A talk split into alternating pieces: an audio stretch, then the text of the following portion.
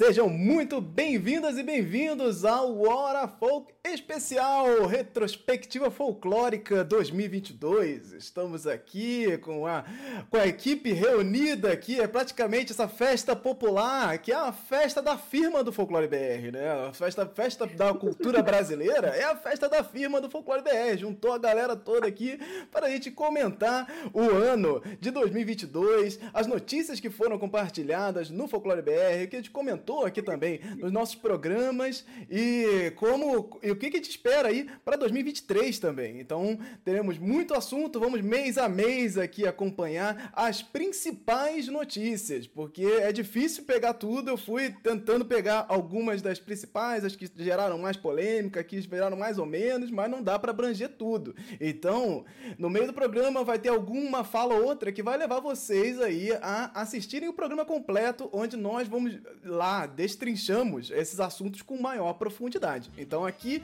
a gente vai falar por alto e lembrar desses momentos, e lembrar das umas coisas que se destrincharam durante esse tempo, porque é, a gente já tá com essa visão aqui de, do, do ano que passou e vamos tentar caminhando por ele, né? Estou aqui recebendo, eu sou Anderson Alvaz, já esquecendo aqui de me apresentar, eu sou Anderson Alvaz, estou falando aqui diretamente de Juiz de Fora, Minas Gerais, sou criador do Folclore BR e host aqui, organizador dessa bagunça, e estou aqui com Lorena Herrero. É, que é Lorena, sou ilustradora, sou quadrinista, estou falando aqui de Brasília, Distrito Federal. E estamos aí para uma retrospectiva de todas as muitas coisas que aconteceram esse ano e que a gente vai tentar comentar com a maior rapidez possível, que já é um pouco difícil, né? Mas vamos lá. Com certeza. Ian Fraser. Olá, meu povo, eu sou Ian Fraser, escritor e dramaturgo, falando aqui de Salvador, Bahia. E aqui a gente, a gente aqui nesse coletivo aqui representa melhor o Brasil do que essa seleção mequetrefe que conseguiu a proeza de perder para a Croácia. Então, aqui, ó, aqui a gente broca. Andrioli Costa. Fala pessoal, aqui é Andrioli Costa, do colecionador de saci. Estou falando de Campo Grande, Mato Grosso do Sul, minha terra natal. Primeiro eu quero saudar aqui os meus amigos folclóricos e em especial o Anderson, esse professor Xavier, que nos reúne nessa escola maravilhosa. Salve, salve! Ô, Toniel Oliveira. Oi, gente, muito legal conversar com vocês sobre esse ano, né? Que, que ele às vezes passou rápido, às vezes demorou pra caramba. Parece que a gente nem tá saindo desse ano ainda, né? 2022 é o futuro, então já tá ficando no passado. Aí vamos falar sobre essa dicotomia. É, Estou falando aqui do Amapá, né, do centro do mundo, dessa, desse... E é, queria convidar o Ian, né, já que o Ian tá, tá nessa. Vamos, vamos comer uma, um, uma carne de sol folheada ouro, Ian. Opa! Ah! Obrigado que a seleção. Gostei, gostei. O Elita. Olá, gente, boa tarde. Eu sou Wellington Macedo, falo diretamente de Belém do Pará e quero dizer que no norte tem comidas muito mais saborosas do que essa carne horrorosa, folheada a ouro, caríssima, né? Comida por essa seleção que, na boa, não me representa e não representa muita gente que eu sei. Sou jornalista, atriz, educadora social. Estou muito feliz de estar aqui com os meus amigos folclóricos para falar desse ano tão difícil, tão intenso e tão cheio de coisas que aconteceu e que, inclusive, foi o ano que eu renasci. Então, eu estou muito feliz, de fato, de estar aqui com vocês.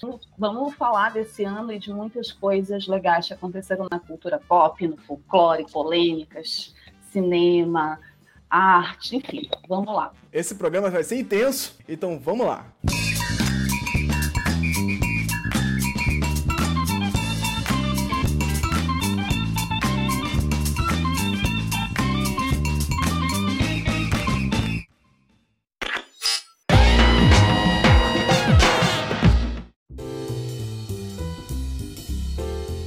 Começando aqui 2022. Vamos lá para o início. Janeiro, janeiro de 2022. Dá pra dizer aquele meme ao contrário, né? É, que, que ninguém era triste. Não, na verdade todo mundo era triste. Aí a gente deixou de ser triste no final de 2022. É, vamos voltar pro, pro início lá, janeiro, onde todo mundo era triste. e lembrar aqui algumas notícias. Vamos lá, vamos a ela. Janeiro, quando Cidade Invisível completou um ano de lançamento, Marco Pigossi revelou o título do episódio, do primeiro episódio da segunda temporada. Ele fez uma aí de Tom Holland e mandou lá a foto do, do roteiro escrito A Lenda de Eric. PC é, cancelou Yara Flor, Yara Flor, quadrinhos da Yara Flor, aquele quadrinho independente dela foi cancelado. Ela vai continuar com uma personagem aí é, ainda no universo da DC, mas o quadrinho individual foi cancelado. Também tivemos Jovem Indígena Tupinambá viaja no tempo em jogo de plataforma brasileiro. O jogo se chama Naara Contos de Resistência, feito pelo estúdio Rebuliço, no Rio de Janeiro, e já está lá disponível na plataforma Steam. São Paulo e Rio de Janeiro é, adiam um desfile da escola de samba para abril, devido ao aumento de casos de Covid. Janeiro, e aí?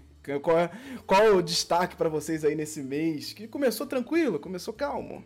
Janeiro começou bem, começou gringo se dando mal e a produção brasileira dando, dando destaque, então eu considero um ponto positivo, um saldo positivo para a nossa produção.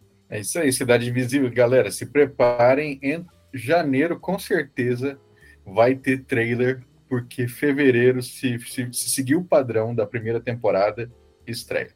Hoje, inclusive, faz é, dois anos que exatamente hoje, dia 17 de dezembro, quando estamos gravando, faz dois anos que saiu o teaser de Cidade Invisível.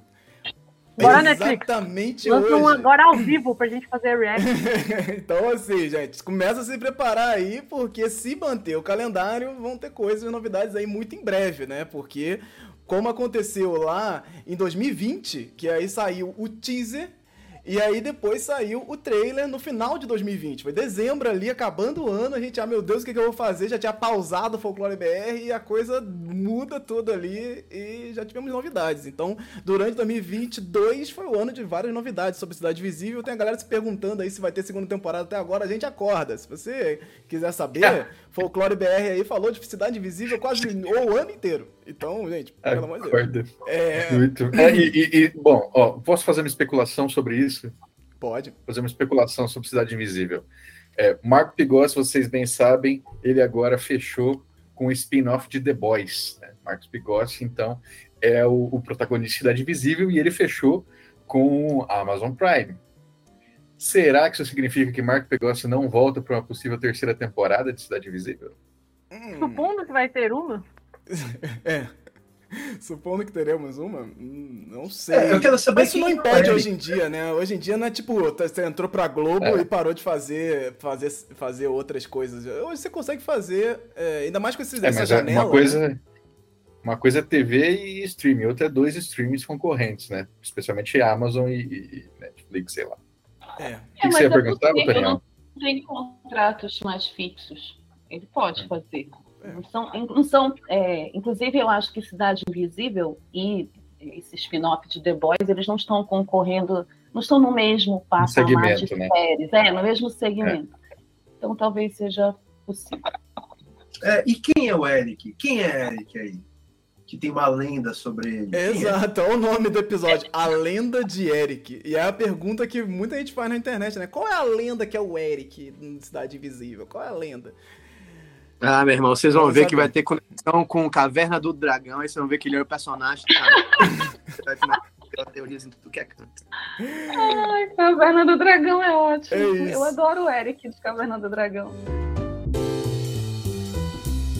Então, vamos aqui para fevereiro, já, já começando aqui fevereiro com mais uma novidade aí da Warner. E Iemanjá, deusa do oceano.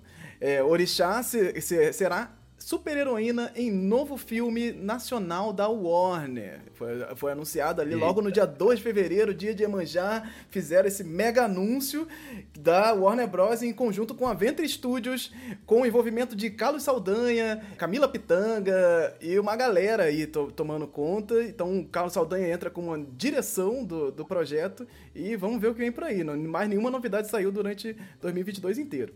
Artista transforma canções de Ninar em e parlendas em criaturas fantásticas. Sim, o nosso querido Retículo, Douglas Retículo, o artista maravilhoso que viralizou aí nas redes sociais com seu Acalantopia, é, proezas e desventuras de um Brasil encantado. Fez catarse, sucesso, ele já temos o livro, inclusive. Foi maravilhoso, muito, muito bom o trabalho do, do Retículo.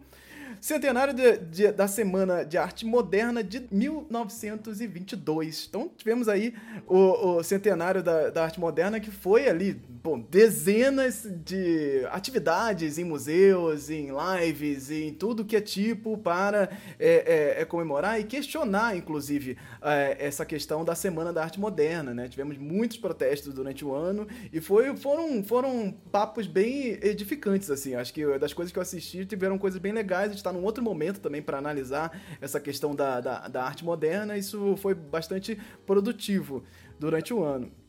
Tivemos aí a estreia do Joga Folk RPG. Começamos ali com Assombro, parte 1 e 2.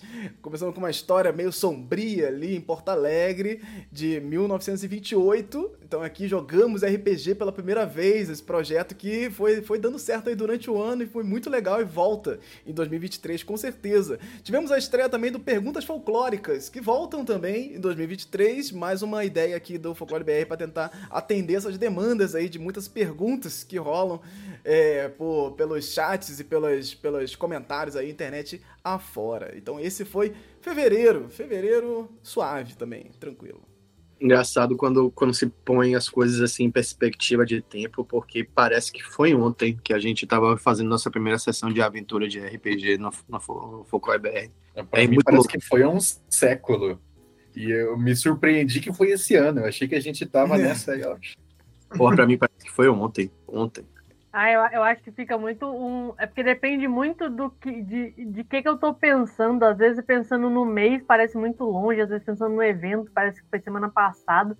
É um paradoxo temporal sinistro desde que a pandemia começou, né? Eu não sei mais onde é que tá as coisas.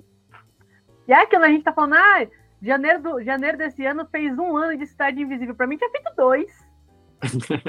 Ao mesmo tempo, parecia mas... que tinha estreado três meses atrás. Então, é Acho que foi 2020, né? Então foi, é, é fez um ano no começo do ano e agora já estamos em Isso. dois anos agora. É, uhum. Agora, sobre, sobre a outra notícia que eu acho que é importante falar, é, não sei se a gente botou esse ponto quando a gente estava conversando sobre essa possível da, né, porque assim, né, anuncia-se filmes, mas a gente nunca sabe se eles vão virar, né, de fato.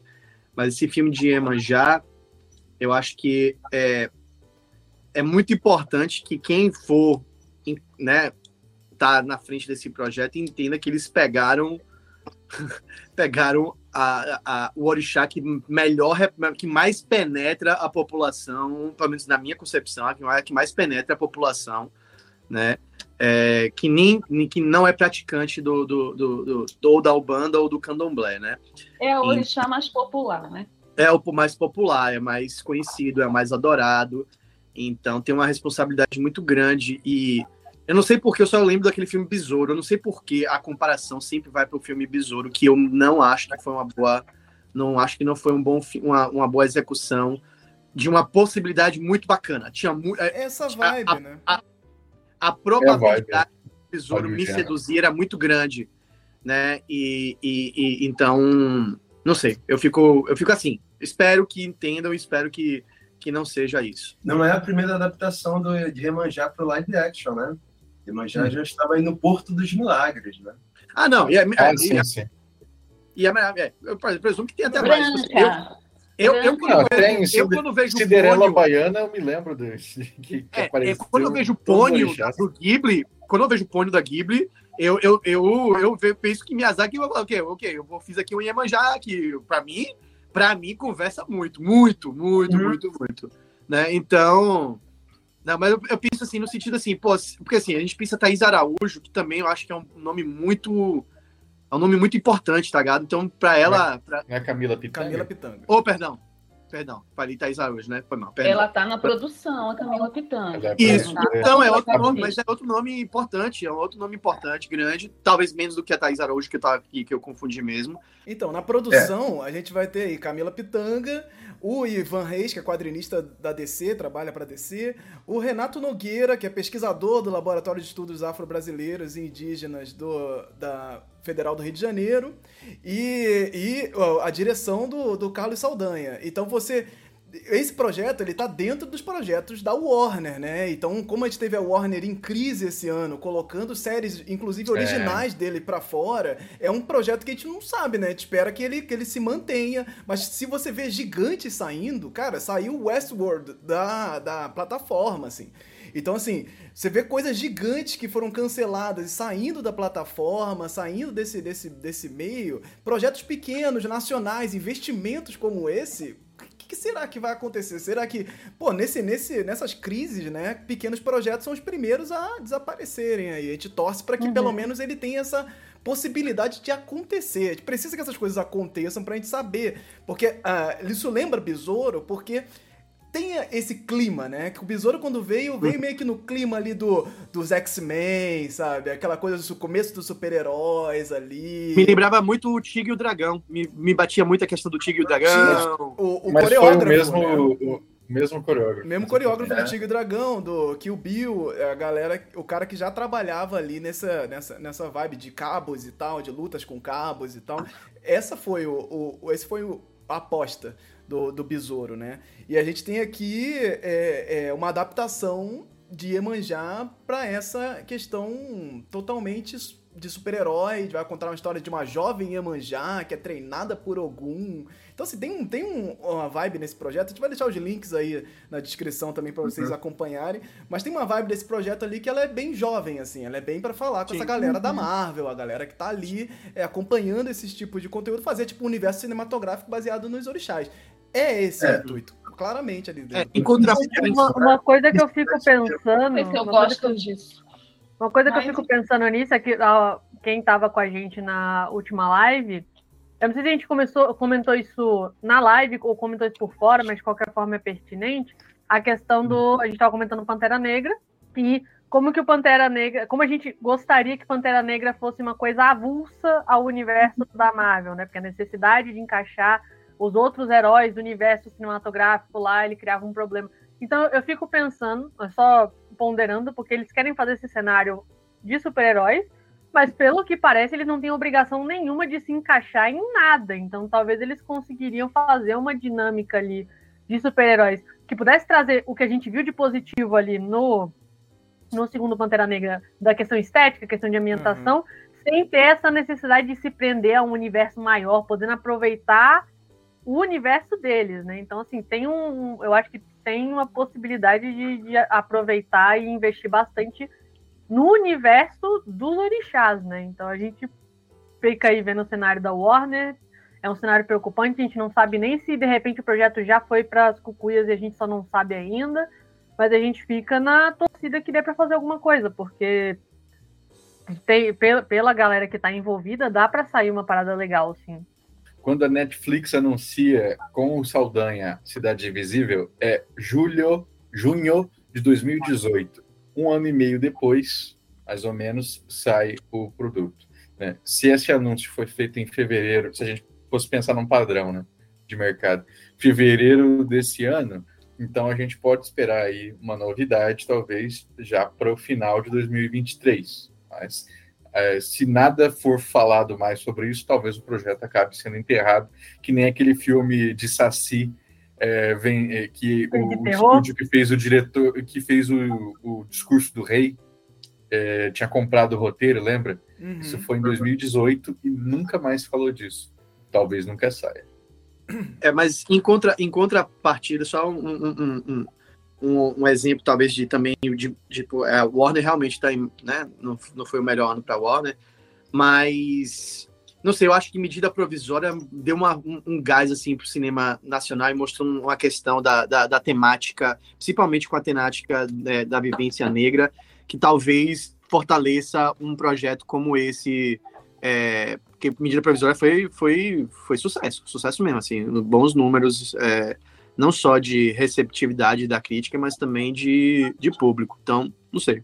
É, tem, tem um lance assim, que me incomoda nesse projeto, é que parece que é, se enquadra em uma estrutura do, do audiovisual é, é, estadunidense, assim, relacionar Iemanjá com um super-herói, parece que é, uma, é um caminho, é um atalho fácil também.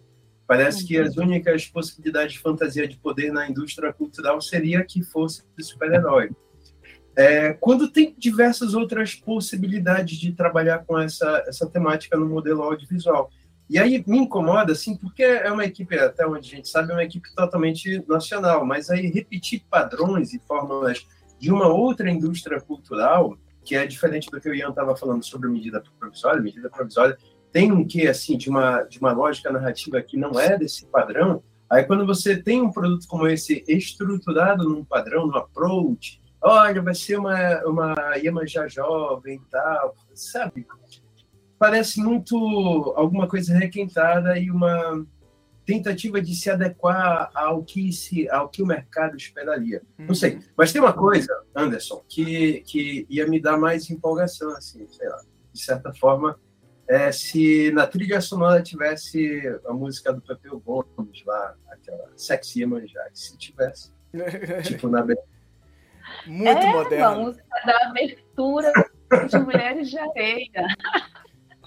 Muito moderno, eu acho, para esse, esse projeto aí. Que ele, ele, ele tá muito conversando com a, com a galera Marvel. A não ser que é porque assim, a gente precisa estruturar esse Remix. universo ainda. A gente precisa estruturar ainda. Tipo, a Marvel, a gente não consegue se equiparar a Marvel porque eles já caminharam por todas as coisas ruins e todos os problemas possíveis para esse universo cinematográfico dar certo agora. A gente precisa ainda inventar isso. A gente precisa ainda estabelecer um universo cinematográfico como a Turma da Mônica está fazendo, por exemplo. É, é uma coisa que está começando a acontecer com um cara de investimento, com a galera começando a apostar nisso. Aí você tem a Turma da Mônica com filme, série original e tal. E isso é um começo. Mas a gente ainda tá ali muito engatinhando. A gente precisa de outros projetos para fazer. Pô, agora a gente consegue caminhar de alguma forma, mas ainda não. Eu acho que é, para ter uma música diferente, para ter um estilo meio, vamos botar Guardiões da Galáxia, sabe? Ah, tem uma música que não tem nada a ver com o negócio, que não, vai dar um outro clima, que vai trazer vibe anos 80 com uh, viagem futurista, não sei o que. Isso é muita coisa. Para ter um Severino Olho de Dendê no cinema, a gente precisa preparar tá longe um terreno mesmo, Tá longe mesmo. Precisa tá preparar um terreno. Tá ali, Eu acho tá que a gente precisa acreditar mais na gente. A gente precisa preparar esse terreno. Para preparar esse terreno, a gente precisa que as pessoas é, a leiam gente precisa fazer, assim, A gente entendeu? precisa acreditar mais na gente. A gente precisa fazer. A gente precisa é, criar condições para isso. Senão, a gente sempre vai ter que esperar esses padrões, se equiparar a esses padrões para ir usar, né? Minha opinião. Uhum. É, toda vez a gente, a gente vive é, um cenário que é muito difícil. Nós temos muitas expectativas, a gente vai dizer isso no final, quando acabar aqui tudo, mas a gente precisa acreditar mais na gente, acreditar na gente, acreditar que a gente tem que desenvolver a nossa indústria com as nossas condições, com as nossas histórias, com aquilo que a gente tem de mais precioso, o orixá, o mundo dos orixás tem histórias magníficas, fantásticas, maravilhosas. A história de Iemanjá, Iemanjá tem várias Iemanjás. Uhum. Só a Iemanjá tem várias Iemanjás que nem se equipara a essas heroínas da Marvel. Nem se nem chega. Né? E, e, que na história, vocês lembram, né? Ela ia lutar contra a Yansan. Não era isso? Isso. Olha aí, que é coisa outra. Assim, eu sou muito Yansan, né? Então, assim, eu já fico empolgada quando falo de Yansan. Mas, é, então, a gente fica muito nessa coisa de.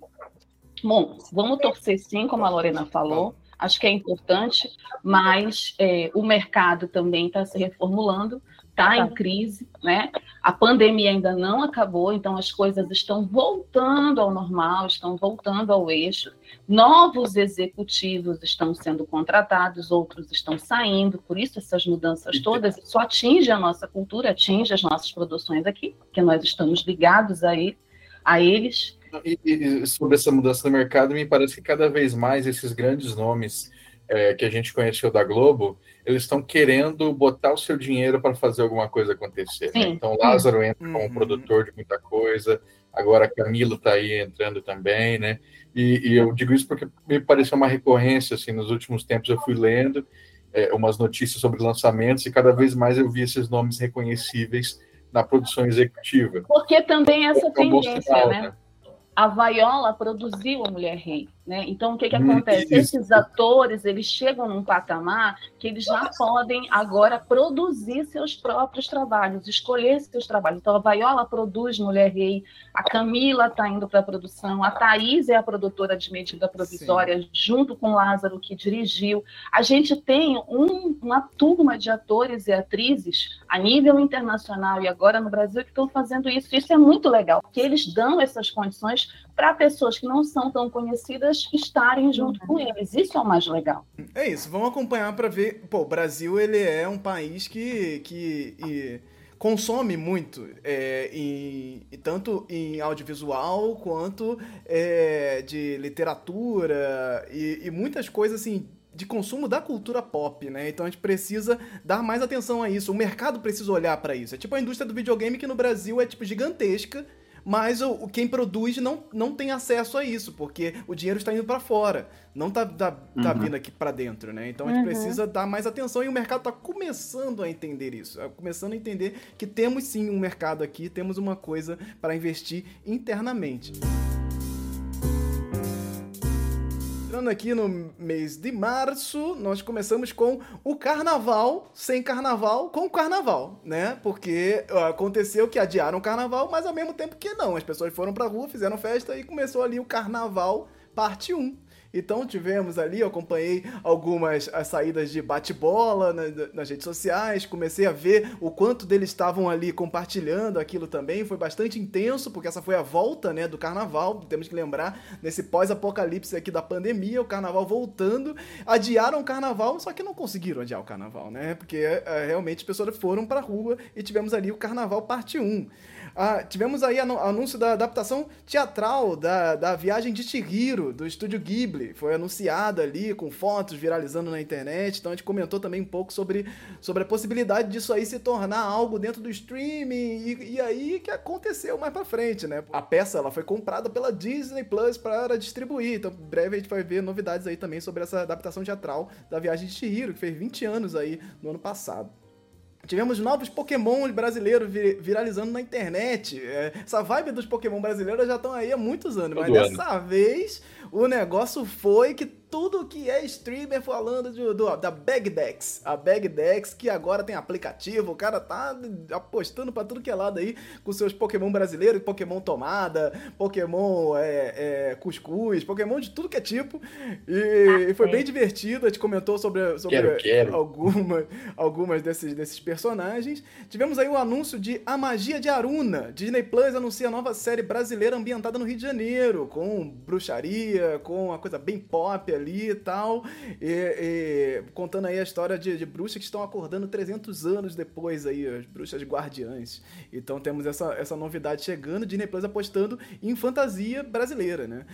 Começam as gravações da segunda temporada de Cidade Invisível em Belém do Pará. E aí foi, foi, foi imagem, fotos, pessoas loucas na rua querendo tirar foto dos, das pessoas. Aí tipo, publicou algumas dessas coisas que saíram por aí, porque não tinha mais como esconder. Aí, aí a Netflix foi falar depois também que começou a mesma gravação, porque não tinha mais como esconder, que estavam ali na cidade, todo mundo fazendo seu alvoroço. Então, Cidade Invisível chegou ali para as gravações, surpreendendo todo mundo em Belém do Pará. Tipo, meu Marco Pigossi tá em Belém do Pará, como assim? E tivemos também aqui. Andando no zero peso. tivemos aqui também o Joga Folk RPG 2, que fizemos o portal sobre as estrelas. É, a gente foi ali para uma coisa meio mágica, meio vibe Senhor dos Anéis, com uma coisa, com um grupo dentro dos grupos. Então, cada pessoa Nossa, tinha um total. grupo para é, é, coordenar dentro desse. RPG. E foi uma doideira, super divertido a gente jogar. Depois vocês podem conferir aí também. Então, então, esse- esse- essas mesas de RPG estão disponíveis aí no canal no YouTube do Folclore BR. E aí, gente, março, mês intenso. Começamos a. A, a primeira coisa que eu queria pontuar é que a gente falou desse, desse tal da magia de Aruna que supostamente vai sair pelo Disney Plus. E eu fico me perguntando se foi, se é do Disney Plus, eles perderam uma puta jogada de marketing de jogar essa série junto com o Abracadabra, porque eles lançaram o segundo filme do Abracadabra com três bruxos e não jogaram e não jogaram essa série junto. Eu achei vacilo. Só que isso que eu queria comentar. Podiam ter feito um Agora marketing, pelo menos, né? Acho que já dava uma divulgada aí. Seria bacana. Dá uma esquentada. Com certeza. Mas, Queria gente, comentar essa questão do Cidade Invisível em Belém, sim. porque eu Hum. E quando é, Cidade Invisível estreou, é, tinha alguns questionamentos né, sobre a famosa boto numa praia do Rio de Janeiro. E aí, enfim, eu lembro que quando eu assisti, eu fiquei meio assim, e a gente conversou aqui também sobre. É, então, ter essa perspectiva de uma temporada em uma outra cidade, que inclusive o Anderson tinha chamado a atenção para uma vez que a gente conversou, da série ser Cidades Invisíveis, né? Não Uhum. cidade. O primeiro anúncio foi esse, 2018. Era Sim. plural. Você ter essas cidades, né? Assim, imagino que aqui já é um entendimento particular de você ter esse debate, essa discussão das lendas de uma forma mais ampla, né? Mas é, sem que pode se passar em qualquer lugar, pode se passar em Belém, pode se passar no Rio, pode se passar em Salvador, em Brasília, em Macapá, é, mas essa cidade ser é, essa representação desse universo que é maior, né, que é mais amplo. Então, aqui em Belém, assim, eu tenho amigos que foram fazer figuração e aí me chamaram, me mandaram mensagens, né? Olha, Vai. você me mandar em cima da hora. Olha, vai rolar figuração, tal local. Isso foi uma loucura. E aí eu falei, não posso, né? Porque eu já estava fazendo outras coisas. Mas, assim, os meus amigos ficaram muito empolgados, acham que ficaram muito felizes, assim, porque é muito difícil ter produções aqui, né? Nossa, própria. É, inclusive é, que demande essa mão de obra daqui. A gente não tem essas. No, no eixo é, centro-sul é mais fácil, né? Assim, até em Salvador também, Salvador vive tendo gravações, as novelas vão para lá, filmes vão para lá. Tem uma indústria. Aqui em Belém é mais difícil ter essa indústria voltada para a televisão ou para uma série, né? Nós temos muitos problemas ainda aqui na nossa, na nossa cidade. É, e na região norte como um todo. Por falta de mão de obra? Não. Por falta de capacidade, talento? Não. Mas por falta de investimento mesmo. Investimento público e investimento privado. Então, quando acontece de vir atores de fora, né, para trabalhar aqui e usar essa cidade como uma locação, essa, isso acaba também mexendo com as pessoas que trabalham com isso aqui, incentivando, estimulando, para o bem e para o mal, né? Mas eu acho que tem um aspecto positivo que a gente tem que levar em consideração desde que essa cidade, né? Porque isso também é um problema que eu vejo muito quando fazem gravações, principalmente em Belém, não é, trabalhem esses estereótipos, esses velhos estereótipos que gostam muito de fazer com cidades principalmente ligadas às regiões do Norte e Nordeste. Uhum. Então, eu espero que, quando estreie, Belém seja é, bem retratada, né? Que esse povo Uhum. seja. Não sei como é que é a história, não sei como é que vai ser, mas que seja bem representada, sabe? E não se reproduza velhos estereótipos do norte, do que se imagina que é o norte, do que se imagina que é a Amazônia, do que se imagina que é uma capital da Amazônia, seja Belém, seja Macapá. A gente chegou a Enfim, comentar aqui, Vamos viver para ver. a gente chegou a comentar aqui também essas demandas, né, que foram atendidas pela Netflix, da galera da internet comentando sobre Cidade Visível, pedindo representatividade indígena, pedindo todas as coisas aí de questão que o folclore é do norte. Várias demandas foram, foram atendidas aí, né? E, e, e aí indo para Belém é muito legal, ao mesmo tempo que vai alimentar essa galera, que a gente vai ter que se preparar aí, né? Pegar essa galera do folclore do norte. Ah, agora sim a série ela está no seu devido lugar, porque é o norte, que é onde tem o folclore de verdade. É, gente, vamos preparando aí. Uma vez eu, eu tava, participando da produção de um filme, é, O Sol Meio-Dia, da Eliane Café, aí a gente tava... É, ela tava discutindo, né, o pessoal do, do, do da produção estava discutindo com, com a equipe local. É, e aí, vocês falam muito pai d'égua mesmo, assim? Aí eu falei, não, a gente não fala, a gente não fala pai d'égua assim toda hora, a gente fala égua. Aí um outro cara, que também era, estava em Belém, falou, não, a gente fala pai d'égua assim sempre tal. Então, sempre é uma criação, é uma perspectiva. Esse lance de estereótipos, eles, eles vão é, ser temperados a partir da visão daquela pessoa que está lá. Então, é, a representação de alguma coisa que seja mais para cá ou mais para lá vai depender da visão do autor. Isso não me incomoda tanto, mas me incomoda no aspecto assim de, de, de falta de pesquisa, se caso haja uma falta de pesquisa com relação a, a aquele universo e só seja uma representação para é, responder a demandas que vieram de críticas superficiais uhum. da internet. Aí, para mim, vai mas ser. Os estereótipos, desculpa, mas os estereótipos estão ligados à falta de pesquisa. Se não, você assim... não procura, você tem duas opiniões, que tem muito pai d'égua e que não tem muito pai d'égua. Nós não falamos muito pai d'égua, a gente fala égua. Égua está mais no nosso linguajar do que pai d'égua. Pai d'égua é muito raro, eu não é... falo pai d'égua. Mas a minha perspectiva é a tua, não é a do cara, do outro cara que também nasceu pois é, exato. Por isso que você precisa pesquisar mais. Você tem duas opiniões. Eu acho que aí, no caso, você bota dois mais. personagens, um falando mais pai d'égua e outro falando menos. É. E, mas eu acho, eu acho que tem uma coisa que também atravessa o que a, a, a Welita falou sobre a gente não ter o hábito de ter trabalhos e produções locais.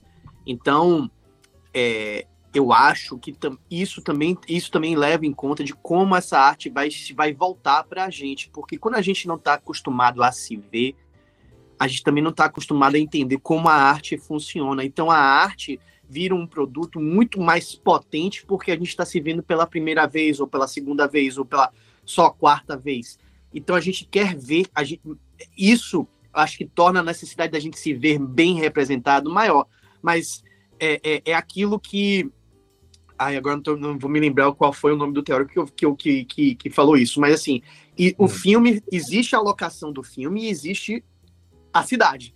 É, é, não, não, uhum. não, não são a mesma coisa. Com certeza. Na hora que você liga uma câmera e você tem atores, já foi, semioticamente falando, uhum. já foi, né? Então, é, a, a, eu tenho quase certeza, quase certeza que o Nova Iorquino, se parar e prestar atenção, vai falar, mas não, mas para essa rua aqui que ele cruzou aqui, ele foi parar, ele foi parar, ele foi parar na, ele foi parar na quarta, na, na Fourth Street e não na Third Street que deveria virar, né? Eu, não, mas o, o, o Empire State Building tá à esquerda, não tá à direita. Sim. E isso pra gente para eles vão gritar muito menos porque estão vendo Nova York to toda hora eles veem Nova York na agora quando a gente vai ver Belém a gente vai ver Belém pô quando é que a gente viu Belém em séries na Netflix tá ligado? Com então certeza. também tem isso que eu acho que entra na equação porque somos é, leitor, le, leitores leitores leitores é, de com poucas perspectivas de que o livro é o nosso espelho. Então sabe, a gente fica incomodado, muito, eu acho que a gente fica mais incomodado do que naturalmente deveria ser se a gente tivesse boas. É, se a gente tivesse, nem vou dizer boas, não vou botar nem critérios de bom ou ruim, uhum. se a gente tivesse representações mais constantes. Porque aí um seria ótimo, maravilhoso, o outro é, medi o outro é mediano, e tenho um que até seja ruim. Mas tem tantos que tá ali que a gente tá de boa, tá, tá fabricando, tem gente produzindo, tem gente ganhando dinheiro, tem gente comendo, tem uma, uma cidade que tá, tá, que tá é, é, é, lucrando de todas as formas possíveis, seja turismo. Seja... Então, sabe, eu acho que tem um negócio aí que é um buraco muito mais embaixo, muito mais embaixo mesmo, de como a, até como a gente vai receber a nossa própria representação, sabe? Tipo, é, eu como baiano não gosto de Opaió, Acho demais. Acho demais. Eu acho demais. Uhum. Mas tem gente que vai falar pra você, velho. É isso aí, o pelô é isso aí. Quando tá 7, 10 horas da noite, o pelô é isso aí, meu velho. E vai- eles vão falar isso, e eu vou falar, pô, beleza, mas tá tudo concentrado numa obra de 30 minutos, aonde tá tudo tão concentrado que pra mim vira um, um- um mega sanduíche. E o cara assim, beleza, sabe? Então, é, é barril, é barril isso. Isso é, é- é complexo mesmo.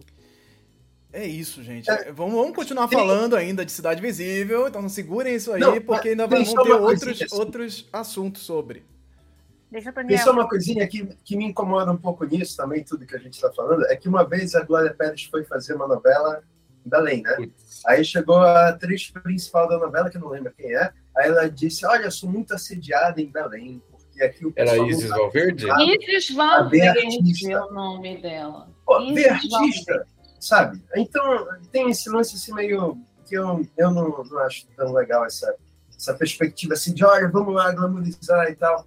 É, a gente precisa, e é isso que é muito importante de um Ministério da Cultura forte, a gente precisa da condição de possibilidade para que, que, como o Ian estava falando, assim, a gente consiga fazer a segunda, terceira, quarta vez em diversas perspectivas diferentes daquilo. A gente consiga ver aquela representação em diversos outros outros modelos, assim, gente falando que tem mais isso, gente falando que tem mais aquilo, para que a gente não fique deslumbrado com o artista.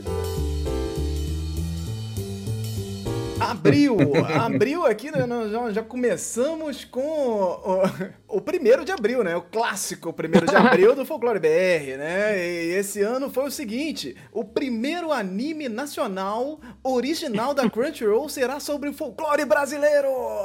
Essa foi o O primeiro dia de que o Anderson hitou tudo que ele gostaria de ter sido famoso o ano inteiro. A galera, eu achei que ia passar batido. Eu achei que ia ser, pô, né, muito óbvio, ia passar batido. A galera compartilhou, virou matéria de, de blogs, virou negócio, Parabéns. virou parabéns, virou cara, gente vindo no meu inbox. Cara, que maneiro, que demais. Foi, foi uma loucura. Foi uma loucura, gente. Eu, não, não, eu, eu realmente não acreditava que ia chegar nesse nível que chegou, mas foi uma loucura. E assim, é, gente, primeiro de abril, vocês que estão aqui, se seguem o Folclore BR, preparem-se para 2023, porque é, é, é isso aí, é primeiro de abril é para brincar, então vamos brincar direito. Então, é, preparem-se. É, tivemos aí também em abril o lançamento do filme Medida Provisória, chegou nos cinemas. É, tivemos o Carnaval 2022, parte 2, claro, porque é, você foi adiado o Carnaval para abril, né? E ele aconteceu ali os desfiles das escolas de samba do Rio de São Paulo. E tivemos aí em São Paulo a Mancha Verde, que garantiu o bicampeonato aí com, com um tema, um enredo, inspirado no- na música do Guilherme Arantes, Planeta Água. Gente, que isso? Mas, é, e, mas o Rio de Janeiro foi um destaque absoluto, né? Porque o Acadêmicos do Grande Rio recebeu aí o seu primeiro título com o enredo Fala Majeté, as sete chaves de Exu. E foi Exu para tudo que é lado, várias formas de Exu diferentes na avenida. E foi bastante polêmico também para a galera que quer puxar uma polêmica para o Exu demônio, né? Tiveram protestos, tiveram a galera falando que ah, é por isso que a pandemia não vai acabar nunca, porque vocês estão aí falando de demônio. E tiver todo tipo de protesto possível. Eu só queria dizer que é o ano que tá acabando, né? Então não queria dizer nada não, mas abriu os caminhos mesmo. É, abriu esse caminho, com certeza. É. É, tivemos aí mais detalhes de Cidade Invisível é, acontecendo também, porque depois que eles, é, vazou que eles estavam filmando, a Netflix não conseguiu, liberou tudo. é, inclusive a sinopse da segunda temporada. Então tivemos atores é, é, também revelados, o elenco aí, com, com elenco é, indígenas no elenco também, e Letícia Spiller, que né, das estrelas né, do, do, do negócio, foi, foi a Letícia Spiller acaba se destacando ali, porque ela vai estar ali junto com a Alessandra Negrini. E a gente comentou aqui sobre, caraca, será que teremos Letícia Spiller versus Alessandra Negrini no, na série Cidade Visível? Então vamos ver o que vai nos prepara aí. Mas também temos também a diretora assistente, a, Graciela Guarani. Que chegou aí, pô, é, temos uma diretora assistente indígena na segunda temporada de Cidade Invisível. Então, olha, é, gente, todas as demandas foram atendidas. Espero que, que venha uma coisa abri- abrindo portas aí pra essa galera que tá participando da série, né? E tivemos aí também o jogo, o projeto do jogo de, com personagens do folclore que bombou no TikTok, que o jogo se chama lendas. Então, é, fica até difícil mandar você buscar aí, mas você busca lendas. Ele, inclusive, foi pro Catarse, conseguiu lá um montante lá com mais de 4, 40 mil é, é, reais para é, financiar o jogo. Tem esse jogo lá nas, na Steam também, dá uma procurada. Que o Caio GX, ele compartilhou no TikTok e super viralizou aí durante 2022. E finalizando aí, nós tivemos o Joga Folk RPG 3, a visagem de KP12, que nós tivemos, fomos para o espaço fazer uma, uma, uma aventura lá Alien. E foi muito divertido também. É, ah, esse foi, foi o nosso mês de abril, gente. Já começou, tá intenso, tá intenso. É, é sobre, sobre. Eu não queria voltar para Cidade Invisível, porque eu acho que a gente já falou demais, mas agora que me deu. Agora, porque agora não sei se eu falei isso, mas é você falou sobre a possibilidade de ter Alessandra Negrini contra, contra Letícia Spiller. Me veio na cabeça que a gente pode ter um confronto entre as duas as duas coraçõezinhos dos anos 90 da televisão, da, da televisão brasileira, né? Que é Engraçadinha e Babalu, tá ligado? Que foram as grandes paixões de Ian Fraser quando ele tinha seus 12 anos, 13 anos de idade. Não sei, meu coração. Ian, meu coração, vai estar numa Eu acho que meu coração, meu coração acho que vai sempre pertencer a Babalu. Babalu, Babalu era. Letícia Espelha como Babalu foi, foi uma paixão é. forte. Eu sou Alessandra Negrini, ó. É time. É. Pronto, agora a gente começa. Você, você é time Letícia Spinner ou time, ou time. Você é time Cuca ou time Matinta, né? É, que rolou. Que ela, né? a Alessandra Negrini vai ser a Matinta. Então, rolou essa não, fofoca. Não, não, é ela não é a Cuca. Ela é a Cuca. Ela é a Cuca. Alessandra Negrini é a Letícia Spiller. Rolou. Letícia Spiller é uma tinta. Ela, ela anunciou, né? Ela anunciou, não foi? Ela Mas não é anunciou. Depois. Ela não anunciou. Não? Isso não é oficial. Isso é uma fofoca que foi fofoca. colocado lá no site da, da Patrícia Noguchi. Choquei. Ah, é verdade. Que ela jogou. Ela, ela, jogou várias, várias fofocas durante o ano aí. Então, assim. É... Mas isso, isso tá na pauta? Isso tá na pauta depois? Não, não vou não, nem porque eu nem, nem, eu nem botei, porque foi a fofoca que passou é, batida aí. Netflix não comentou, ninguém comentou então é fofoca. Não, então não. Então a gente não eu queria comentar. Eu queria comentar sobre medida provisória, né, o lançamento de medida provisória em abril, é, com muitas expectativas. É um filme que, inclusive, é da terrinha aí do Ian Fraser, né, uma peça muito importante. Namíbia é, não. Que é Namíbia não, que trata uma temática muito importante, que é essa discussão da nossa, da nossa identidade afro, da identidade africana, dos negros brasileiros, quem são os negros brasileiros, essa questão que envolve o debate político que flerta com o panafricanismo, né? essa uhum. questão da volta à África. E aí a gente tem a estreia de Lázaro Ramos como diretor, e é muito engraçado isso, porque o Lázaro conta que é, quando ele tinha muita vontade de ver essa peça transformada em filme. Isso, dire, diretor de cinema, porque ele também era diretor Isso. do teatro, ele era, já era diretor teatral. Mas ele tinha muita vontade de ver a peça como filme, e ele dizia para a Thaís assim: Ah, é, quem tu achas que pode dirigir esse filme, não sei o quê, se, se transformar? O que, que tu acha? A Thaís falou: Tu tu, tu és a melhor pessoa, porque tu conheces a peça. E, e foi assim, ele contando na entrevista, né, que foi assim que ele foi criando coragem para dirigir.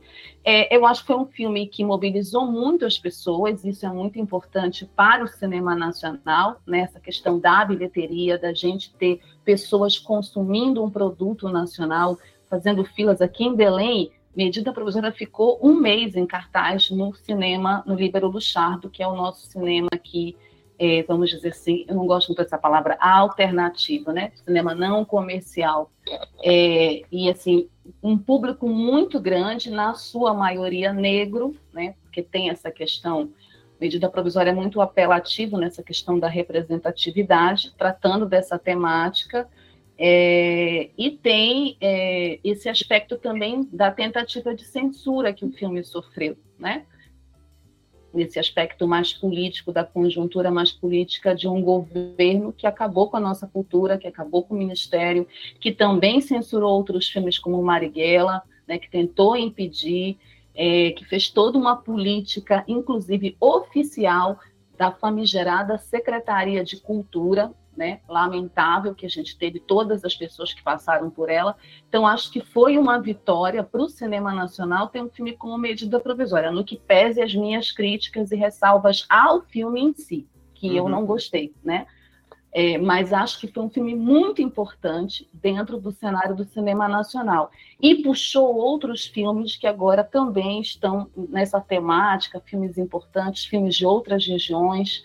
É, o Marte 1 é um reflexo, é um filme que vai nessa esteira do medida provisória, nesse sentido também de discutir esse contexto mais político, mais social. Então, eu acho que foi o lançamento do ano é o medida provisória, que é muito importante para o cinema nacional, nesse sentido, né? Uhum. E, e pensar assim, né? Salvador, é, como o Anitta botou aí na, na, na, na, resposta, no comentário dela, é, Salvador é uma cidade historicamente muito cultural, né? Se você parar para pensar, a gente tem grandes nomes, não só da literatura, mas muitos atores saem daqui. A gente tem muito, a gente tem um, um, uma cena teatral muito forte.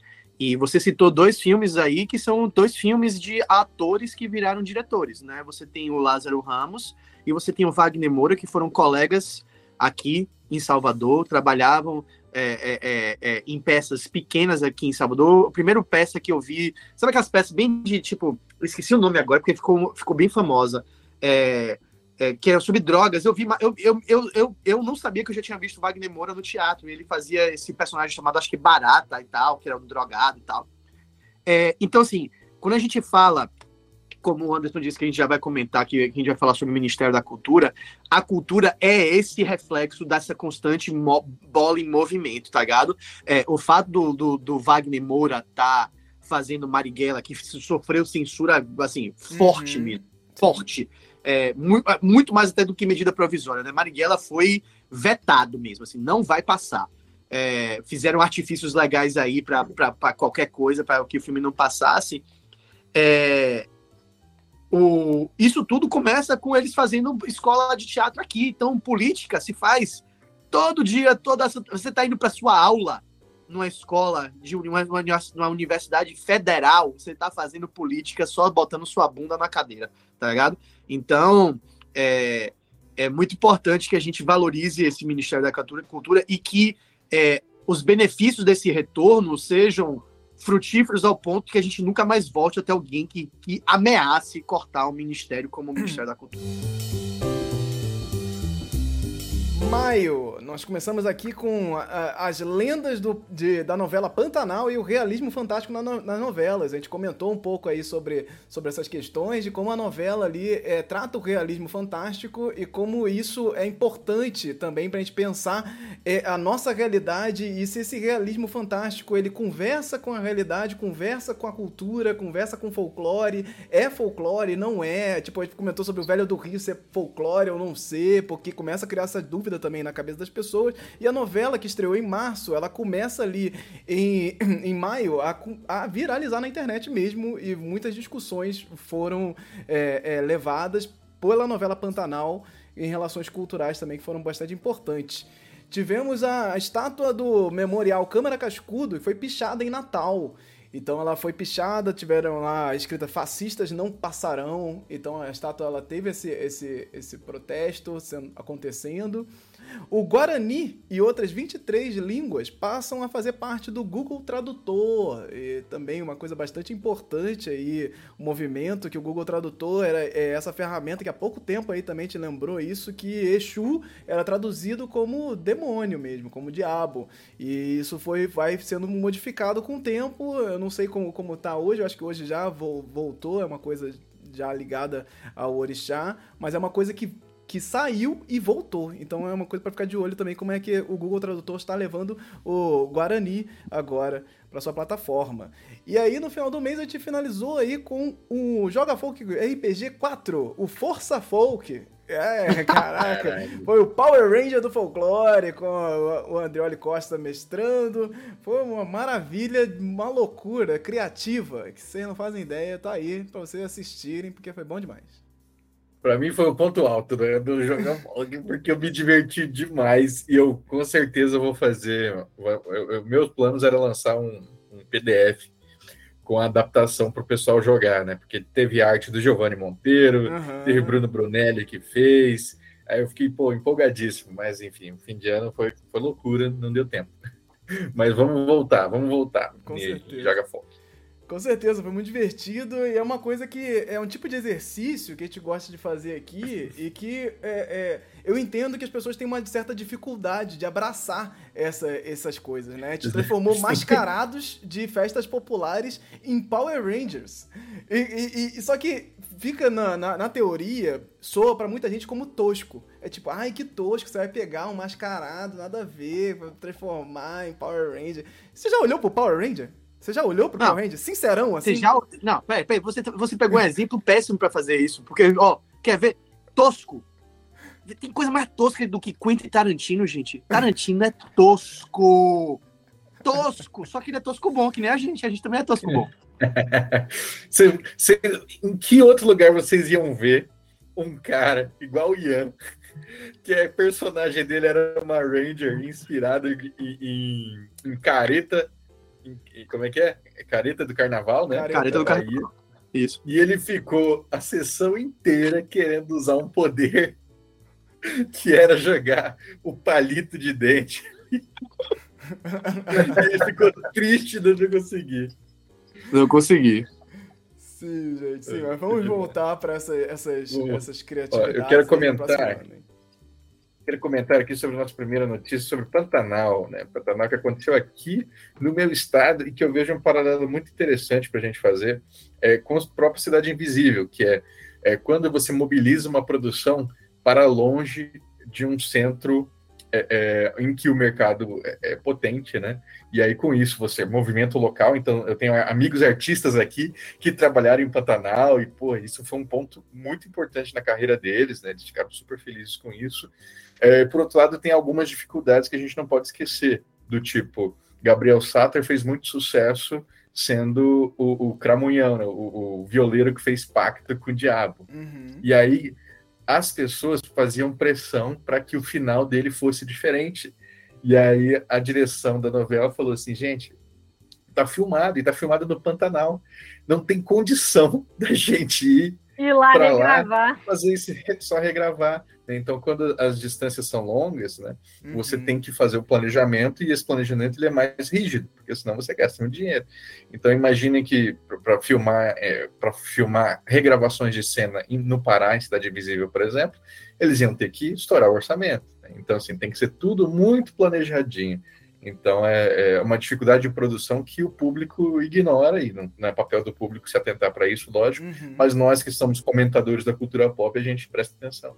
Mas, Andrioli, só um adendo nessa questão. Essa questão aí do final do Cramunhão é, uhum. tem tudo isso que eu acho que é importante, mas tem uma questão que tem a ver com a própria história da novela. Que quem faz o Cramunhão no primeiro, na primeira versão é o pai dele, é o Almir Sater. E uhum. na primeira versão, o Almir Sater sai da novela porque ele vai fazer Ana Raio e Zé Trovão. Hum. Então, o Bruno, o Bruno, o neto do Benedito, é, Barbosa, ele decidiu desde o início que ele não mudaria o final de Pantanal.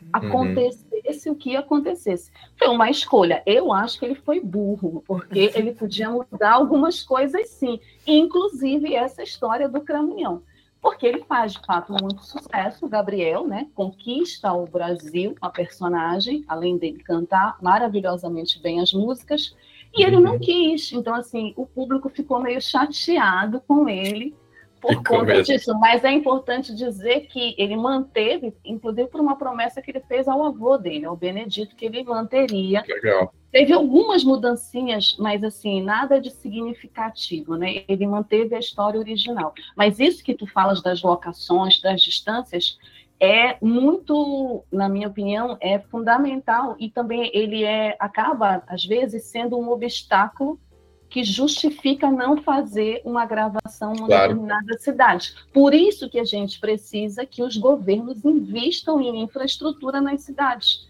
porque não é possível que em pleno século XXI, aqui no meu estado, ou em outros estados a gente sofre com falta de energia, a gente sofre com apagão, a gente sofre com problema de água, a gente sofre com um monte de coisas que são básicas, uhum. que as cidades deveriam ter, que as populações deveriam ter como direitos básicos, direitos humanos. É um absurdo, sabe?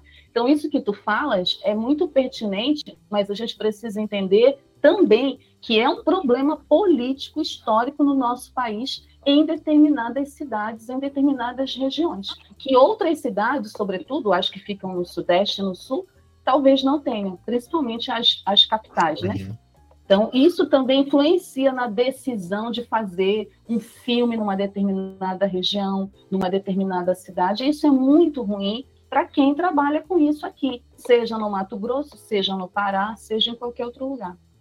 Com certeza. Aí, aí, a produção acaba pensando, né? É, pesando, na verdade, ao invés de não, não pensando, acaba pesando o, os ganhos que ela teria em filmar lá, né? Então, ah, vamos gastar mais dinheiro, vamos mobilizar a equipe para ir daqui para lá, só que aí a gente vai atender um nicho de público que está querendo isso. Né? Então, por isso a gente vê muitas, uhum. muitas ondas. Né? Eu me lembro claramente quando é, a Globo, de repente, ela descobre o norte, né? E aí tem novela, novela no Pará, novela no Amazonas, novela no, no Tocantins, novela não sei o que. Então, assim, de repente fica isso muito, é, é muito marcado. E agora a gente veio para Mato Grosso do Sul, né? Então eu imagino que talvez a gente chegue agora na, na, na fase cerrada da, da, teledramaturgia. Um dia chega! Pode... Um dia chega aqui. Será? Vamos ver. Junho nós temos a volta do Festival Folclórico de Parintins. É, depois da, da, da, pandemia, né, começaram a voltar as festas folclóricas e o Festival Folclórico foi um que voltou aí com a vitória do Boi Caprichoso. Aconteceu aí, levou o seu 24º título com o tema a, a Amazônia, Nossa Luta em Poesia. Então foi bastante significativo e nós fizemos uma mega live de react de 7 horas assistindo ao último dia do Festival Folclórico e foi muito legal. Que react, hein, galera? Foi uma das melhores coisas que eu fiz esse ano foi essa live. Parecia, parecia aquela live de comentaristas do Oscar, quando os comentaristas eles sabem do conteúdo, assim, então ele falando, não, porque esse filme aqui ele foi produzido de tal jeito, porque, porque o autor quis papapá. Então tava, tava um negócio assim, requintado. Foi maravilhoso, foi maravilhoso. Casimiro podia lá. fechar aí para cobrir também. Já Olá. cobriu a Copa, agora tem que cobrir o, o com festival. certeza, com certeza aí. Imagina, imagina isso. Então, a gente continua aí, junho, com Ratanabá, a cidade perdida no delírio da extrema-direita brasileira, que viralizou aí essa misteriosa cidade criada no mundo, a primeira cidade do mundo, criada nada mais nada menos do que 450 milhões de anos atrás a história de Ratanabá, ela só piora cada vez que você, você olha para os números e as coisas dela, mas tivemos aí Ratanabá, esse, esse delírio aconteceu. Tivemos as danças do, de quadrilha versus as dancinhas do TikTok, que misturaram aí, ó, é dancinha do TikTok, até quadrilha, o que que é isso? Aí tem um TikTok no meio da quadrilha, pode isso, meu Deus. Aí o Andrioli ficou revoltado, fez, fez tweet, virou, virou, virou uma febre aí e a gente comentou também um pouco sobre isso. Tivemos as novelas bíblicas se tornando aí patrimônio cultural do Rio de ah. Janeiro. Rio de Janeiro, você dando suas pérolas aí para a cultura, porque Rio de Janeiro Todo é dia cidade, Rio de né? Janeiro. Todo dia Rio de Janeiro. E também, finalizando, tivemos o Folclore BR indicado na premiação CCXP Awards, na, na categoria de melhor canal Criador Revelação. Aconteceu isso aí, ficando entre os cinco. Eu votei. Entre os cinco favoritos ali a, a, a, premiação. E foi maravilhoso. Vou comentar um pouco mais disso no próximo mês, né? Que a gente começa com o, a premiação em si. Mas foi isso. Esse foi aí o nosso mês de junho. O evento do, do, das quadrilhas de TikTok, ele é um negócio muito bom, né? Porque a gente comentou um monte sobre isso na, no, no respectivo mês do evento, mas ela, ela é um daqueles fenômenos que, tipo, as pessoas elas estão discutindo uma coisa como se fosse uma novidade, mas é a mesma discussão que se faz há 10, 20 anos atrás, de nossa, tá tendo alguma coisa da moda e o pessoal toca na festa junina. Isso é um ultraje, vai acabar com a cultura. 20 anos depois, tá lá o, o, o a festa junina, tá lá todas as festinhas não vai. E tá lá, mais uma vez, a coisa do momento tocando ali. Então, o pessoal, nossa, que absurdo, vai acabar com a cultura do, da festa junina. E no fim não dá em nada, né? A gente teve várias pessoas. Eu até revi esse, o corte que tem aqui no, que tem no canal para ver os comentários e tinha muito professor falando: não, gente, isso acontece desde que, ó, leciona há não sei uhum. quantos anos. E sempre tem o pessoal cantando a música do momento, botando funk, botando não sei o quê, uhum. colocando qualquer coisa, misturando ali com, com, as, com a temática de festa junina. E também, e também vale lembrar, eu, isso foi uma coisa que eu falei na, na, na live, mas que eu, acho bom frisar de novo, que é o, o, toda essa, essa defesa da festa junina e como ela é um representante absoluto da cultura brasileira, não era um movimento tão grande assim há pouco tempo atrás, não, não é nem tipo muitos anos atrás.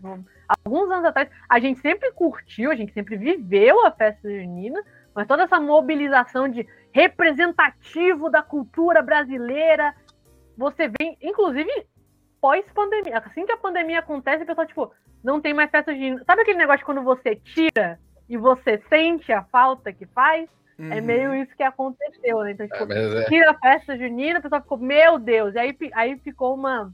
Ficou mais forte, né? Porque não vou dizer que não existia um gosto e uma defesa pela, pela essa representação cultural, mas a, o pessoal ficou com uma vontade mais forte de proteger a instituição festa junina no Brasil e na tinha internet. Tinha festa junina no colégio, vocês tinham festa junina? Sempre, sempre tinha. Todo ano. No meu, no meu colégio, que ele, é, o pátio era enorme, né? Então se juntavam várias mesas assim num grande mesão e cada aluno levava um prato de comida. Só que só que eram mil alunos, então tinha mil pratos de comida para a gente comer à vontade. Ai, e foi nesse e foi nesse momento que eu tive a minha minha overdose de paçoca, né? Que eu comi é, uma fileira inteira da, de paçoca rolha e aí eu sentei no chão e comecei a, a passar mal e comecei a, a, a, valorizar né, aquele momento, né? Porque eu, eu não sei o que, que deu na minha cabeça, comecei a tremer de sacanagem, né? E aí, quando eu vi, tava todo mundo na minha volta, achando que eu realmente estava passando mal. E as, e as, as faxineiras comentando, nossa, você viu tanto de paçoca que ele comeu e tal. E aí eu fiquei com vergonha de falar que eu tava de sacanagem. Então eu, eu tive que valorizar e falar que eu tava passando mal de verdade. E assim nasceu o ator Andrioli Costa. Olha. Não, não, o que o Andrioli está falando é, ecoa muito nesse lance de Ratanabá e da extrema-direita. Como assim? Estou acreditando, então vou seguir nessa, né? Exato, não acreditando, eu tenho que continuar. Não dá pra voltar atrás, não dá pra voltar atrás. Agora tem que ir, Agora, Já começou, meu irmão. Agora toca aí. Eu acho que a extrema-direita trabalha muito nessa porra. Que eles começam uma coisa assim, ó, alguém joga. Alguém pegou? Ah, vamos continuar. Vamos lá. É. Eu queria, eu queria eu queria comentar rapidinho só sobre o, o Festival Folclórico de Parintins, porque teve um valor muito significativo para Severino, né? Porque é, depois daquilo, é, depois daquilo, depois do evento, é, da festa, é, eu comecei a ouvir as músicas do, do, do, do Garantido. E aí tem uma passagem em Severino é, que eu acho massa, que ele, ele pega o Expresso 2222, né? Que é o Expresso que vai trazer ele de volta para pro planeta Terra, porque começa em um planeta chamado Cabula 11. E aí eu falei, pô, vou fazer o festival folclórico, ah, é o livro aí, vou fazer o festival folclórico de Parintins no, no Expresso 2222, né, virou misturar, é, misturas, são misturas mesmo, vai ter mistureba aqui, não faz sentido, né, mas o que eu achei massa foi porque aí eu comecei a, a ler mais e tal, então assim, eles vão entrar no. O Severino vai entrar com o bando dele no, no, no, no Expresso 2222. Então eles têm que escolher qual lado, para qual curral eles vão, né? Então eles têm que ir num curral. E eles vão no curral, eles são. Eles estão duros, né? O Severino luta por boleto, gente. Então ele vai no que tem um desconto pé reché, tá ligado? Então ele vai no, no, no, no garantido. É, Bonfim tem que tirar todas as fitinhas do Bonfim azul dele. Azul.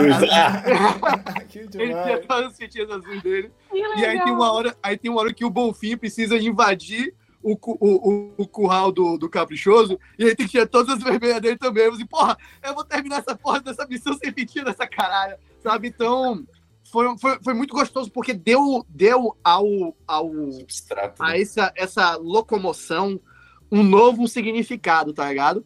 E, e, é, e é sobre a importância de você se permitir, porque eu acho que assim, eu acho que nós temos o que nos conecta, além de muitas coisas que nos conectam, acho que empatia, né? É, mas é a, a, a habilidade também de se permitir se aproximar de coisas do povo, porque não é todo mundo que consegue, é habilidade, é habilidade, sabe? É uma habilidade, né?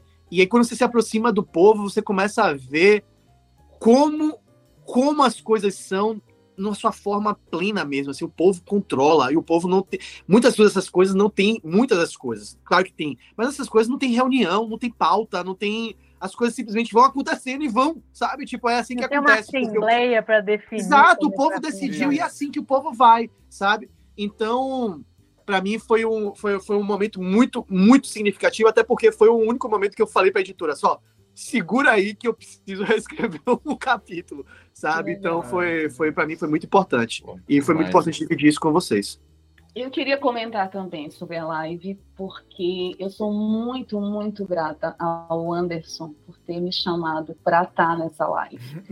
Primeiro, porque eu moro numa cidade que, infelizmente, é, as construções ideológicas né, da sociedade preconceituosa que a gente vive faz com que essa cidade, Belém, tenha uma rixa horrorosa com Manaus. Né? Então, assim, existe uma rixa que eu não sei quem inventou e que também tentaram criar com Macapá e, e assim ridículo, absurdo, Mas sobre o absurdo. que a rixa? Ela... Sobre quem é a cidade mais importante, quem é a capital da Amazônia, quem é a Ah, metrópole da Amazônia, passa por todas essas discussões históricas dessa região, né? Da- Ok. dessas cidades, né? Então, assim, não sei, não sei se tem paralelos com Mato Grosso do Sul e Mato Grosso, se tem paralelos aí no Centro-Oeste também, com a questão de Brasília e Goiás, é, o próprio Rio São tem. Paulo, aí em Salvador, Pernambuco, eu acho que também tem essas histórias, Tem. né? E Tem. que a gente brinca, né? Que a gente fala de bairrismo, mas é muito ruim, muito ruim, porque nos distancia.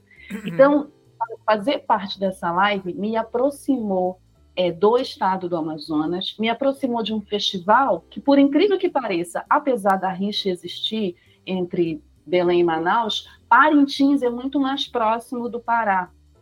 Né, de algumas cidades aqui do Pará. Então, muitos paraenses vão para o Festival de Parintins. Então, o Festival de Parintins é muito conhecido aqui. As músicas do Garantido tocam muito em Belém. É, e do Caprichoso também. E tem uma galera que também tem as suas torcidas, tanto para o Garantido quanto para o, o Caprichoso.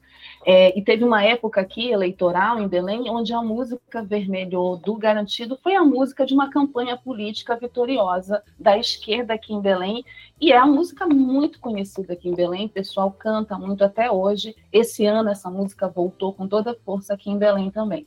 Então, foi muito importante para mim, primeiro, me aproximar do estado do Amazonas, sob essa perspectiva, é, conhecer um pouco mais a história do festival, é, valorizar também o caprichoso, né? ver o desfile do caprichoso, ver como eles são, como eles se organizam, que eles são diferentes do garantido, e entender que essa coisa de torcida é uma coisa legal, assim, mas a gente tem que torcer sem rivalizar, sabe? Essas rivalidades que são construídas, elas não ajudam, elas mais atrapalham do que ajudam e, mais distanciam a gente. Então foi muito bacana ter participado dessa live é, e quero, se tiver no que vem, de novo estar presente para poder é, e quero muito ir em Parintins, quero muito, quero muito ir em Parintins e em Manaus também, conhecer Manaus. Então foi muito importante para mim participar dessa live sobre esses aspectos. Não, com certeza a live é, de reação ao festival foi uma das coisas mais preciosas que, que, que eu fiz esse ano aqui no Folclore BR. Que e, e, eu não tinha, engraçado, que eu não tinha dúvidas que ela ia dar certo. mas eu não, não tinha ideia do quão certo que ela ia dar. São sete horas de informação, gente. Se você tá achando, pô, não, são sete horas, é muita coisa, vai assistindo aos poucos, mas você vai entender do que eu tô falando. São sete horas discutindo coisas muito preciosas, importantes. E, e isso tava lá, Valdeir Brito, o Felipe Barroso, que, porra, saca muito. Pô, a, a, a Wellington tava lá, o Otoniel, o Ian, a Lorena. A Daniela. A Daniela. A Daniela, também, Daniela que é, que é dançarina, inclusive saca muito também. Então a, a Andrea Goldschmidt, que queria que queria participar e ela foi dar no jeito dela lá com, com o sinal do celular, que a Andrea Goldschmidt, se vocês não conhecem, procurem aí, festas populares no Instagram porque o trabalho dela é maravilhoso. Então, juntei uma galera maravilhosa. E, e, cara, são sete horas preciosas. Eu não vi essas sete horas passar. A gente estava cansado e conversando, seguindo e tal. O, o Ian, que não, não, não é acostumado, né? Que chega aí, tem, tem uma validade ali no horário dele, tava empolgadaço, seguindo com a gente e tal. Então, assim, foi uma coisa extremamente preciosa. E, e, e assim, rompe essa barreira do, das horas, vá assistindo aos poucos, porque é uma coisa bem introdutória para quem quer entender o que é o Festival Folclórico de Parintins e as suas complexidades, porque a gente não deixou de falar das polêmicas, não, a gente falou de muita coisa importante ali. Então, é, quero sim voltar com esse projeto no ano que vem. Não tem ninguém nesses eventos que eu passo, que eu mostro alguma arte de, de boi, que não fique encantado, que olhe, cara, não vi ninguém falando sobre isso, cara, é, precisamos, isso aqui é muito importante, isso aqui é muito legal, isso tem tudo a ver e tal. E, e, e, é muito importante. A gente não tem noção, assim, quando você tá fora desse ciclo, você não tem noção o quão esses festivais de bois são impactantes para a cultura popular. É um negócio avassalador, é um negócio inacreditável. Isso, isso quem vive sabe. E, e sabe a flor da pele o que é tá, tá vivendo é, um festival de boi. É inacreditável. Então, se você quer saber mais sobre cultura popular, vá lá, dá, dá essa chance, dá uma olhada, busca o festival, porque é precioso. E com os comentários que a gente fez lá, realmente ficou um negócio que dá para você acompanhar, inclusive, com a transmissão é, oficial, que tem disponível na, na internet também. E aí você vai fazendo paralelo ali, é muito legal. Foi uma experiência maravilhosa. Voltaremos, sem dúvida, é um dos projetos aí para 2023.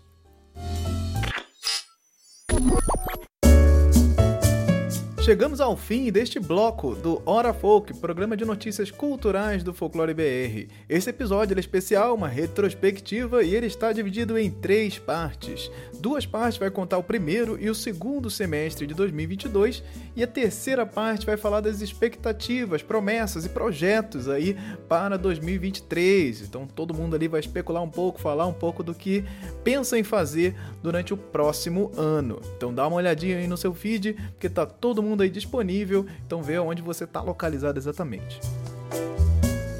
Não deixe de buscar o Folclore BR pelas redes sociais. Tem tudo que é lugar aí, tá? no TikTok, no Facebook, no Twitter, Instagram, tudo mais. Você busca lá Folclore BR barra links que estão todos os links reunidos ali, é bem fácil de encontrar, então não tem como se perder, aproveita para compartilhar muito. E próximo ano quero ver todo mundo aí nesse movimento para o Folclore BR se expandir ainda mais. O ano está acabando e eu quero aqui deixar o meu agradecimento especialíssimo para os primeiros apoiadores do Folclore BR, né? Então, se você não sabe, você pode também apoiar o Folclore BR de forma independente. O projeto ele é independente, depende muito dessa ajuda. Então, se você puder, você vai lá em catarse.me barra folclorebr ou apoie aí é, individualmente através do Pix na chave olá@folclorebr.com. Então isso ajuda é maravilhosa e eu quero deixar aqui o um agradecimento especial a esses primeiros apoiadores que estiveram ali durante 2022 sendo um suporte maravilhoso aqui. Fica aqui meu muitíssimo obrigado para André Kenji Arakaki, Emily Yoshi Sasaki, Família Alves Misfield, Maurício Marim Eidelman e Márcio Luiz Quedinho. muitíssimo obrigado por vocês ajudarem aqui. Então, se você puder apoiar, vá lá também, dá uma buscadinha aí pelo Folclore BR e apoie como puder, compartilhando, é, ajudando financeiramente. O importante é você estar aqui com a gente no próximo ano, edificando aqui essas discussões, debates sobre a cultura brasileira. Gente, muitíssimo obrigado, que vocês tenham um ano maravilhoso e nos encontramos por aí, nas redes sociais ou nos próximos programas aí que nós temos pela frente. Feliz ano novo, tudo de bom para vocês e até mais. Esse programa foi editado e produzido por mim, Anderson Alvaz.